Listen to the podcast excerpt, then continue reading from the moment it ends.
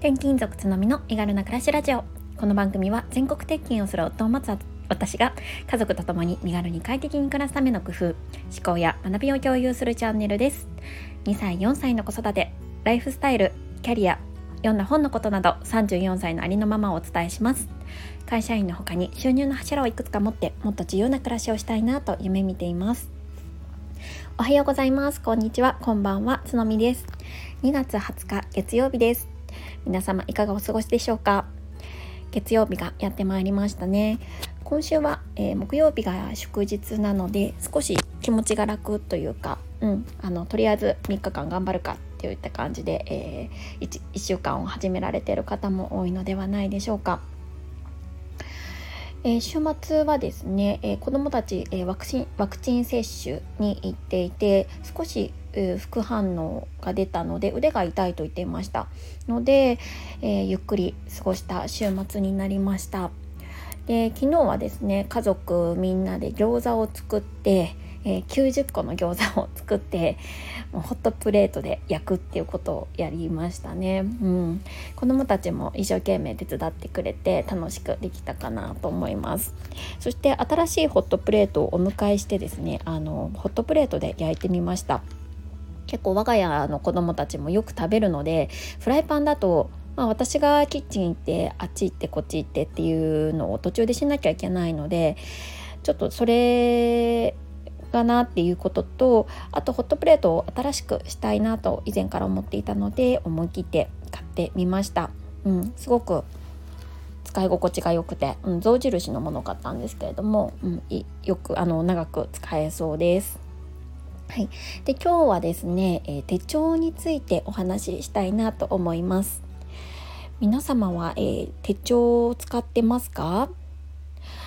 デジタル派っていう方もいるかと思いますしこういう、まあ、手帳普通に、えー、自分の手で書いて書く手帳を使ってるっていう方もいると思うんですけれど、えー、私はですね、えー、デジタルの、えものと手帳を使い分けしながら使っています。うん、でどういうふうに使っているのかっていうことと手帳を使った、えー、効果とか自分自身が感じた効果っていうのも少しお伝えできればなと思っております。よろしければ最後までお付き合いください。そう、えー、私が使っている手帳はですね、えー、自分軸手帳というものを使っています。もしかしたらえー、このラジオ聴いていただいてる方ご存知の方もいらっしゃいますかね？えーと、ボイシーパーソナリティの、えー、大石春さんがなんか、えーと、ハブになってるハロコミの、えー、方々が作られた手帳なのかな？ちょっと詳しくはわからないんですけれども私は大石春さんの放送を聞いて、えー、昨年から使い始めました。すごいですねあの使いやすくって実はもうこれで、えーと、2冊目になるんですけれどもどんな風に使っているかっていうことをちょっとご紹介しますね。えーと、私はですね、えー、使い方としては、うん、大きくかん考えると4つかなあるかなと思っていて1つ目が、うんとまず日々の ToDo を書きます。まあ、 ToDo って言ってもいろいろたくさんあると思うそのルーチンのものではなくてどちらかというと少しイレギュラーな雑務的なことちょっと忘れたら困るなみたいなことを書き込んでいます。今ちょっとえー、手帳見ながら話してるんですけど今日とかであるとすごい本当どどうなんか本当しょうもないこと書いてあるんですけど本当再開発再配達をあの依頼するとか大和さんに再配達を依頼するとかあとまあえっ、ー、とそうちょっとうんと洗濯機の調子が悪いのでそれの連絡をするとかそういったちょっと忘れちゃ困る雑務的なことっていうのを書いていたりします。うん、で2つ目がえ1週間の夕食メニューを書き込んでいます。えー、私はですね週の後半土日の前ぐらいに次の週の、えー、夕飯メニューっていうのも全部考えてしまって土曜日に一括して買い物をするっていうことをしているんですね。なので、えーと、1週間の、えーと、こうバーチカルタイプのえー、表を見るとその週1日何を食べるかっていうのが、まあ、あの夕食だけなんですけれども書いてあります。これでですね、あの、まあ、書くことによってちょっと昼のお昼ご飯何食べようかなっていうのも調整できますしあとまあ何よりその週末の、えー、買い物の時に次の週のメニューがもう決まってるのでそのメニューを見ながら材料を買うっていうことをしています。うん、で、えっ、と3つ目がですねそう、えーと、今日の良かったことを3つ1日の終わりに書き込むっていうことをやっています。これ知ってらっしゃる方もいるかもしれないんですけれども「3 good things」っていうあのなんか方法で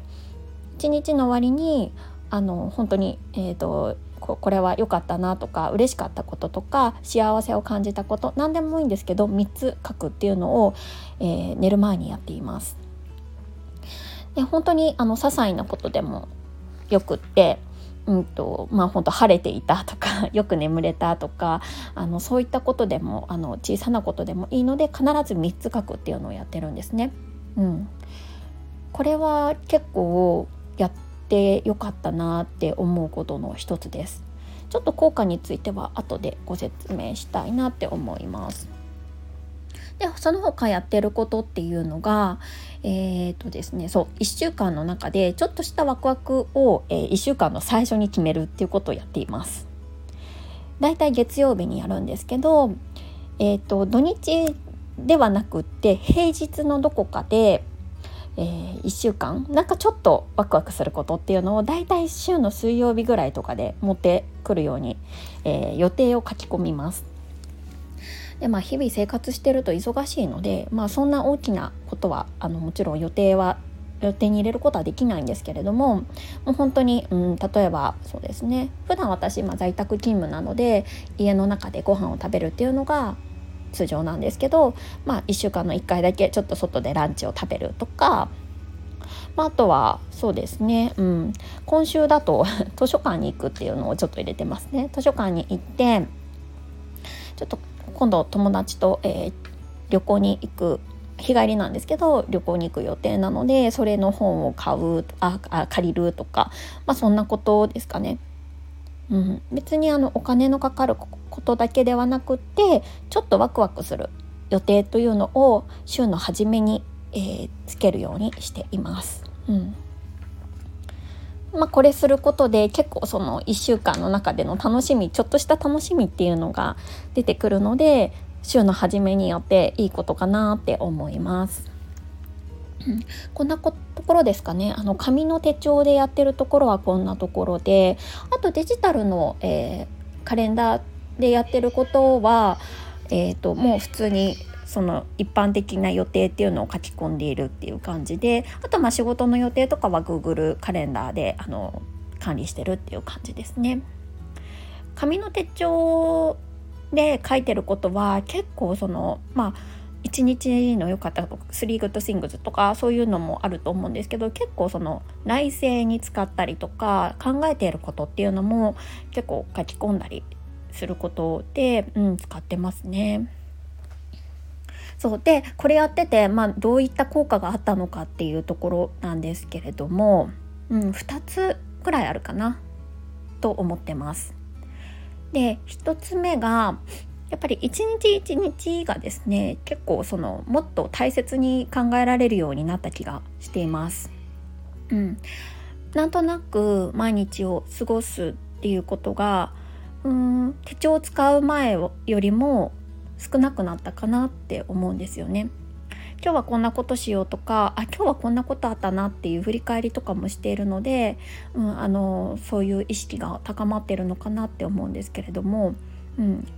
なのであの良かったなって思います。あとやっぱり書くっていう行為がまあ、普段あまりしないのでその書くことでもなんか結構私は何ですかねうん癒しというか なんかすごいリラックスできるんですよね。なので、まあ、そういう効果もあるんじゃないかなって思ったりしています。でもう一つがうんやっぱりあの幸福感っていうのは以前よりも高まっているような気はしています。これはさっきにのあの先に述べた、えーと、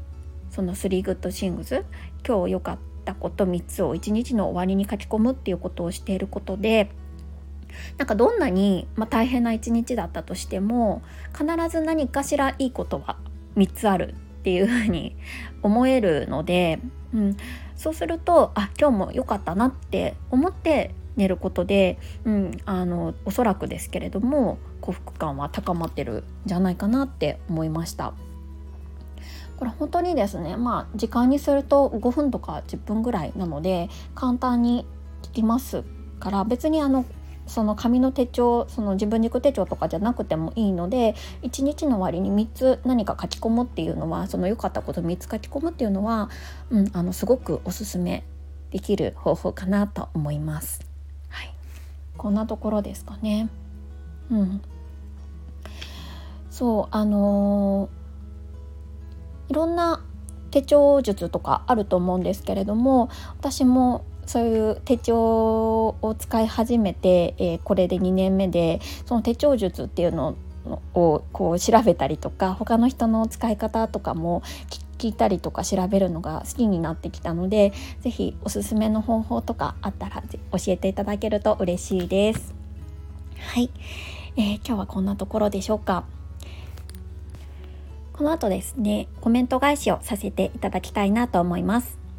えー、前回の放送第18回産後うつ経験した子育て苦手な私が子育てで工夫していることに、えー、コメントをいただきました。たくさんいただきましてありがとうございます。えー、南さんです。つのみさんおはようございます。産後うつを経験されていたんですね。子供がお可愛いと思えない。ことって表だって言えないですよね。可愛いことが当然みたいに思われるけどいろいろな背景があってそう思えないこともありますよね。私もそんな時期あったのでつのみさんが言葉で表現されていてすごいなと思いました。あと大人と話すって大事ですよね。仕事をしている時は当たり前だけど産後はめっきり大人と話す機会が少なくなりますよね。ということでコメントをいただいています。南さんありがとうございます。そうあの南さんは、えー、助産師さんをやられているということで、えー、こういった形であの書いていただいてすごく嬉しかったです。で南さんもそう思えないことも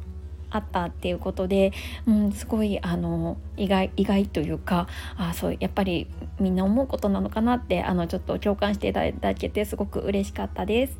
ありがとうございます。そうあとね産後はやっぱり大人と話す機会が少なくなるっていうのはやっぱりすごくうーんストレスもたまるので問題だよなって思っていました。うん、やっぱりこう子供は可愛いけれどもやっぱりそういうそうあの辛い時っていうのはやっぱりこう別問題というか、うん、なんだなっていうのを私もこう子供を産んで初めて知ったことの一つです。南さんありがとうございます。えー、続いて山崎さんです。はじめまして、子育てのお話すごく共感しました。ワンオペで孤独にならないよういろいろなところに助けを求めていくのは大事なことですよね。うちもイヤイヤ期でつのみさんのお話すごく勉強になりました。ありがとうございます。ということでお返事いただいています。山崎さん初めてのコメントありがとうございます。そうあイヤイヤ期なんですね。ねなかなか大変ですよね。あのもう本当に何をするにも結構こうあのいやいやいや言ってくれるので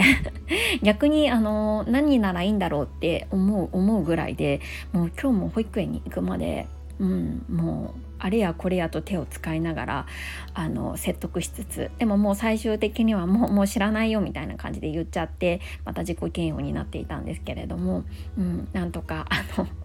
2人目でもなかなかこういう風になるので、うん、難しいなって思います子育てはやっぱり。うん、山崎さんあの一緒にあの頑張っていきましょうありがとうございます。あやさんです。えー、つのみさんおはようございます。私も産後うつを経験しました。のみさんがお話しされた子育てについてされていること私も共通することがたくさんありました。子供は可愛い癒しですが常に向き合うのは大変です。子育てをしていく中で自分自身を大切に守ることもしていきたいと思っています。つのみさんの考えをまた聞かせてくださいといただいています。ありがとうございます。そう産後うつご経験されたということで、うん、あの大変な思いをされたということですね。うん、あのやっぱり産後うつにもいろいろなこう多分レベルがあるんだと思うんですけど多分私はそこまで、うん、深刻な感じではなかったのかなとは振り返ると思うんですけれども、うん、でもやっぱり大変ですよね。あのそう常に向き合うっていうのがどれぐらい大変か。そしてこのね小さな命をこう守らないといけないことのこう責任の重さっていうのが、うん、のしかかってきて本当にこう産み育てるっていうのはいかに大変なことなんだなって分かりました。うんね、でやっぱり自分自身を大切にして守ることが大切ってあやさんもおっしゃっていましたが私も本当にその通りだと思います。ね、いろんな方法があると思うので、ね、私もこれからもちょっといろいろ実践しながら、えー、今日今日共有させていただければなって思うのでこれからもぜひ聞いていただけると嬉しいですありがとうございますはい。で、最後、てんてんさんです。つとみさん、こんばんは。辛い時期を乗り越えて、今、つとみさんとお子さんがいらっしゃるんですね。言語化していただいてありがとうございます。私も市のベビーマッサージ教室で他のママと交流することで息抜きしていたなと思い出しました。コロナ禍になって自宅にいることが多くなってからは復職するまでは毎日実家の母親や姉とテレビ電話してストレス発散していました。ということでいただいています。ありがとうございます。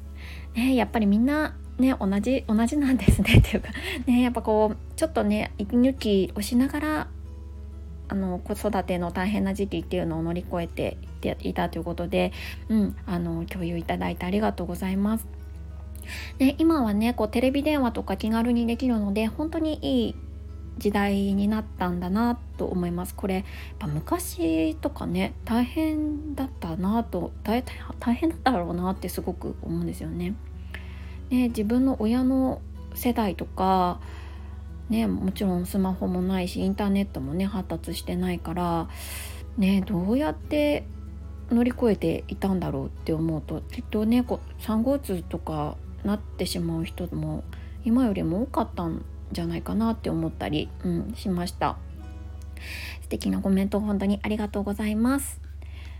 はい本日はこんなところでしょうか。ここまで聞いていただいた皆様本当にありがとうございます。今週も1週間頑張っていきましょう。素敵な一日になりますように。それではまた明日。